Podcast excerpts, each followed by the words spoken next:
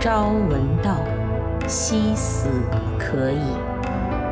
您现在收听到的是中篇小说《窄门》，作者安德烈·纪德，由文道书社出品，冰凌演播。《窄门》第六集。转眼到了新年假期，这段时间过得飞快。我还受上次同阿丽莎谈话的激励，信念一刻也没有动摇。我按照心中的打算，每逢星期日给她写一封很长的信。一周的其他时日，我则回避同学，几乎只跟阿贝尔交往。在想念阿丽莎中生活，在自己爱看的书上为她做了不少记号。根据他可能产生的兴趣来决定自己该对什么感兴趣。他经常给我回信，但是信的内容还是令我不安。看得出来，他热心关注我，主要是在鼓励我学习，而不是出于思想的冲动。在我看来，评价、讨论、批评，无非是表达思想的一种方式，可是他却相反。用这一切掩饰自己的思想。有时我甚至怀疑他是当做一种游戏。管他呢，我拿定主意，不发一点怨言，信中丝毫也不流露自己的不安情绪。十二月底，我和阿贝尔又动身去勒阿弗尔。我下了火车，便直奔普朗蒂阿姨妈家。到那儿时，不巧他不在。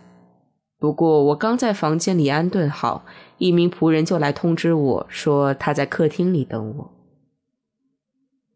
姨妈稍微问两句我的身体怎样，居住和学习怎样，接着就受亲情和好奇心的驱使，不管不顾地问道：“你还没有告诉我呢，孩子，上次你在风格斯马尔住的那段日子满不满意？”你的事儿有了点进展吧？姨妈为人憨直而拙笨，只好受着。可是用最纯洁、最温柔的语言谈论我们的感情，我都觉得有点唐突，何况如此简单的对待呢？然而他说话的语气却那么直率，那么亲热。我若是恼火，就未免太愚蠢了。不过开头我还是有所反应。春天那时候，您不是对我说过订婚太早吗？对，我知道，开头大家都这么说。他拉起我一只手，深情的紧紧握住，又说道：“我知道你要上学，要服兵役，好几年结不了婚。再说了，我个人就不大赞成订婚之后拖得太久，这会让姑娘们生厌的。”不过有时候也挺感人的。还有，订婚也没有必要搞得那么正式，只是让人明白。嗯，当然也不要太张扬，让人明白，别再给他们找人家了。此外，订了婚，你们就能通信了，保持联系。总之，再有人登门求婚，这种情况很可能有。他恰如其分的微微一笑，暗示道。那就可以婉转的告诉对方，不行，别费这个心了，你知道吧？有人来向朱丽叶求婚了，今年冬天他非常引人注意，年龄倒是还小了点儿，他也是这样答复人家的。不过那年轻人表示愿意等待，说准确点儿，那人也不年轻了，但总归是门好亲，是个靠得住的人。明天你也就见到了，他要来瞧瞧我的圣诞树，见了人是什么印象？你告诉我。只怕他白费心思，姨妈，朱丽叶另有意中人了。我强忍着，才没有立即说出阿贝尔的名字。哦，姨妈怀疑的撇了撇嘴，头歪到一边，发出疑问。你这话可真叫我奇怪，他怎么什么也没有对我说呢？我咬住嘴唇，免得话说多了。嗯，到时候就知道了。这阵子朱丽叶身体不舒服。再说，现在不是谈她的事儿。啊，阿丽莎也很可爱。总之，有还是没有？你有没有向她表白？表白这个词儿，我打心眼里就反感，觉得它粗鲁的要命。但是既然正面提出这个问题，我又不会说谎，就只好含糊的回答：“表白了。”我立即感到脸上发烧。那他怎么说？我垂下头，真不愿意回答，但又事出无奈，就更加含糊的回答。他不肯订婚。好啊，这个小丫头，她做的对。姨妈高声说道：“你们时间长着呢。”当然了。哦，姨妈，别说这事儿了。我说道，可是拦也拦不住。其实她这么做，我一点也不奇怪。我一直觉得你的表姐比你懂事。也不知道当时我怎么了。无疑是让这样的盘问弄得神经紧张，我突然感到心痛欲裂，便像小孩子一样，脑门伏到好心肠的姨妈的双膝上，失声痛哭。姨妈，不，您不明白。我高声说道：“他没有要求我等待。”什么？他是拒绝你了？他说道。语气满含怜悯，非常轻柔，同时用手抬起我的头。也不是，不，还不完全是。他忧伤的摇了摇头。你担心他不爱你了？不是，我担心的不是这个。我可怜的孩子，你要想让我明白，那就得稍微说清楚一点呀。我又羞愧又懊悔，不该显得这样意志薄弱。姨妈当然弄不明白我这样含混其辞是何缘故。不过阿丽莎拒绝的背后，如果隐藏着什么明确的动机，那么姨妈慢慢探问，也许能帮助我弄个水落石出。她很快就主动提出了，听我说。明天早上，阿丽莎要来帮我布置圣诞树，我很快就能弄清到底是怎么回事。吃午饭的时候告诉你。我敢肯定你会明白，没有什么可惶恐不安的。我去布克兰家吃晚饭。朱丽叶确实病了几天，在我眼中，整个人都变了模样，绷着脸。眼睛里透着愤怒，几乎可以用冷酷来形容，让他和他姐姐比起来，越发显得不同了。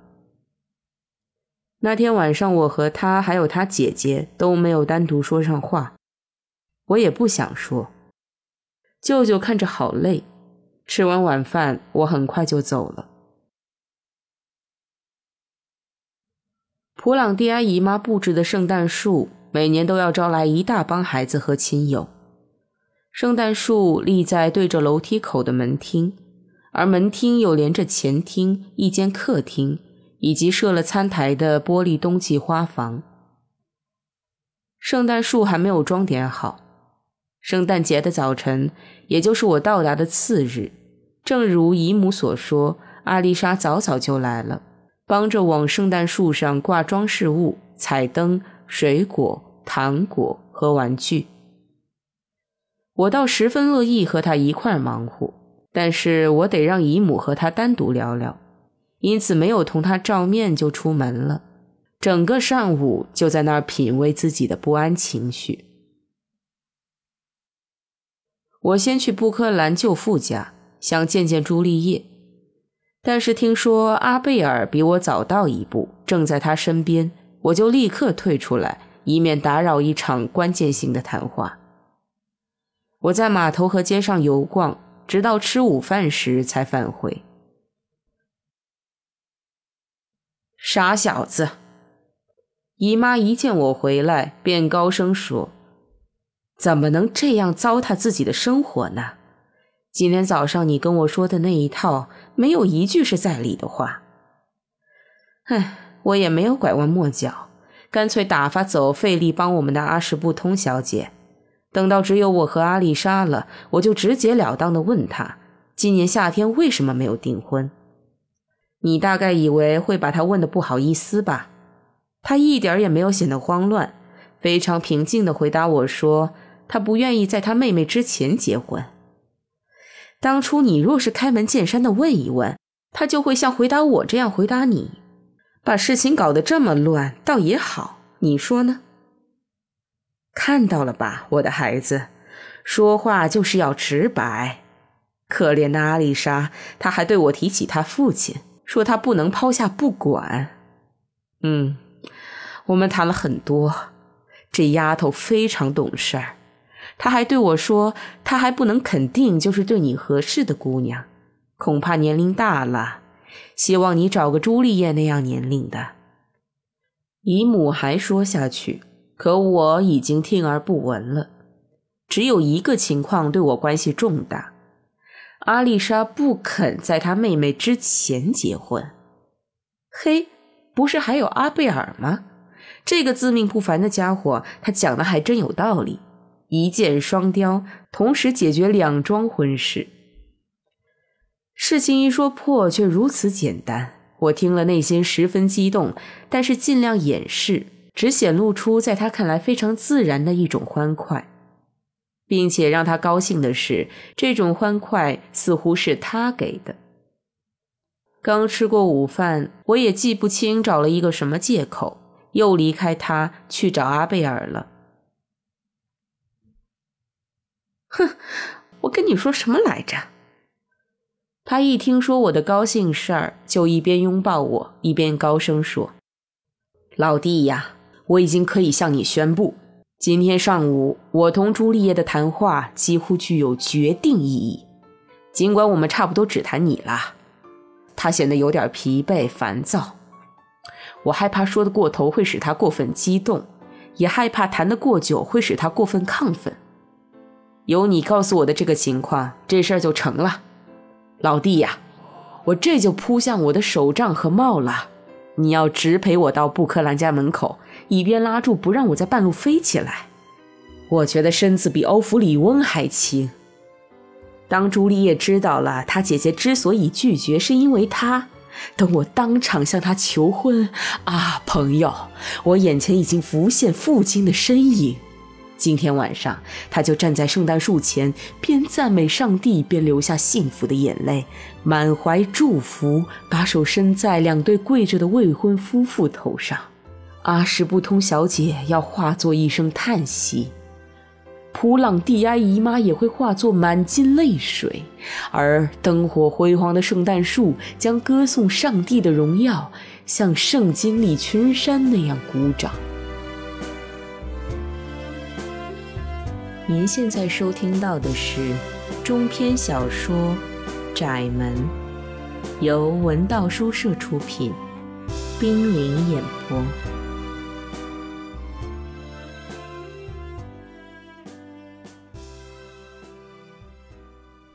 只有等到天要黑时，才能点亮圣诞树上的灯火，孩子和亲友才在圣诞树周围团聚。我同阿贝尔分手之后无事可干，只觉六神无主，心情焦躁。为了消磨等待的这段时间，便跑到圣阿雷斯悬崖上，不料迷了路。等我回到普朗蒂埃姨妈家，欢庆活动已经开始好一会儿了。我一走进门厅，就看见阿丽莎，她好像在等我，一见我便迎上来。他穿一件半圆开领的浅色上衣，脖子挂着一枚老式的紫金小十字架，那是我母亲的遗物，我送给他留作纪念，但是还从未见他戴过。他面容倦怠，一副残酷的神情，看着真叫我难受。为什么这么晚才回来？他声调压抑，急促地说道：“我本来要跟你谈谈。”我在悬崖上迷路了。怎么，你不舒服？哦，阿丽莎，出什么事儿了？他站在我面前，嘴唇发抖，一时说不出话来。我惶恐不安到极点，都不敢问他了。他抬手放到我的脖颈上，似乎要把我的脸拉近，想必要跟我说话。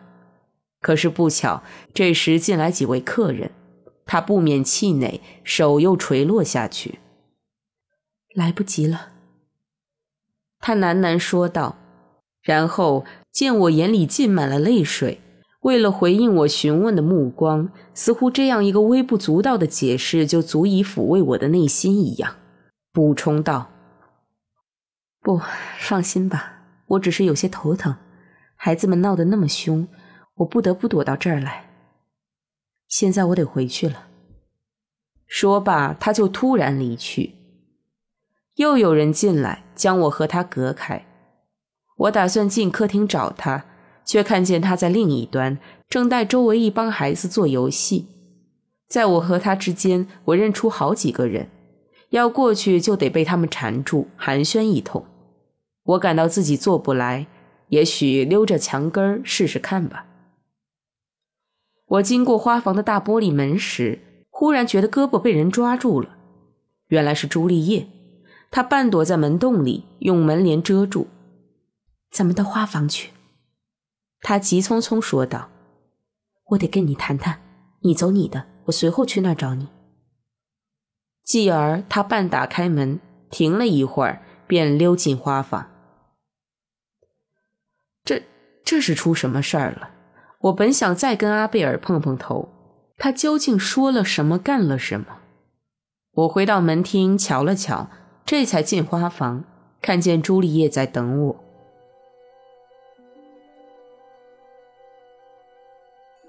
朱丽叶满脸通红，双眉紧锁，目光透出一种冷酷而痛苦的表情，眼睛亮晶晶的，就好像发了高烧，连说话的声音也似乎变得生硬而发紧了。她的情绪显得异常激愤，而且显得美极了。我虽然心事重重，见她这么美，也不禁惊讶，甚至有点发窘。房中只有我们二人。阿丽莎跟你谈过了，他立刻问我，没说上两句话，是我回来太晚了。你知道他要我先结婚吗？知道。他定睛看着我。那你知道他让我嫁给谁吗？我愣在那里，没有回答。嫁给你。他嚷了一声。简直荒唐透顶，可不是嘛？他的声调里既含绝望，又含得意。他挺了挺身子，确切的说，整个身子往后一仰。往后的事儿该怎么办？现在我知道了。他含混的补充了一句，便打开花房的门，人一出去，随手又狠狠将门关上。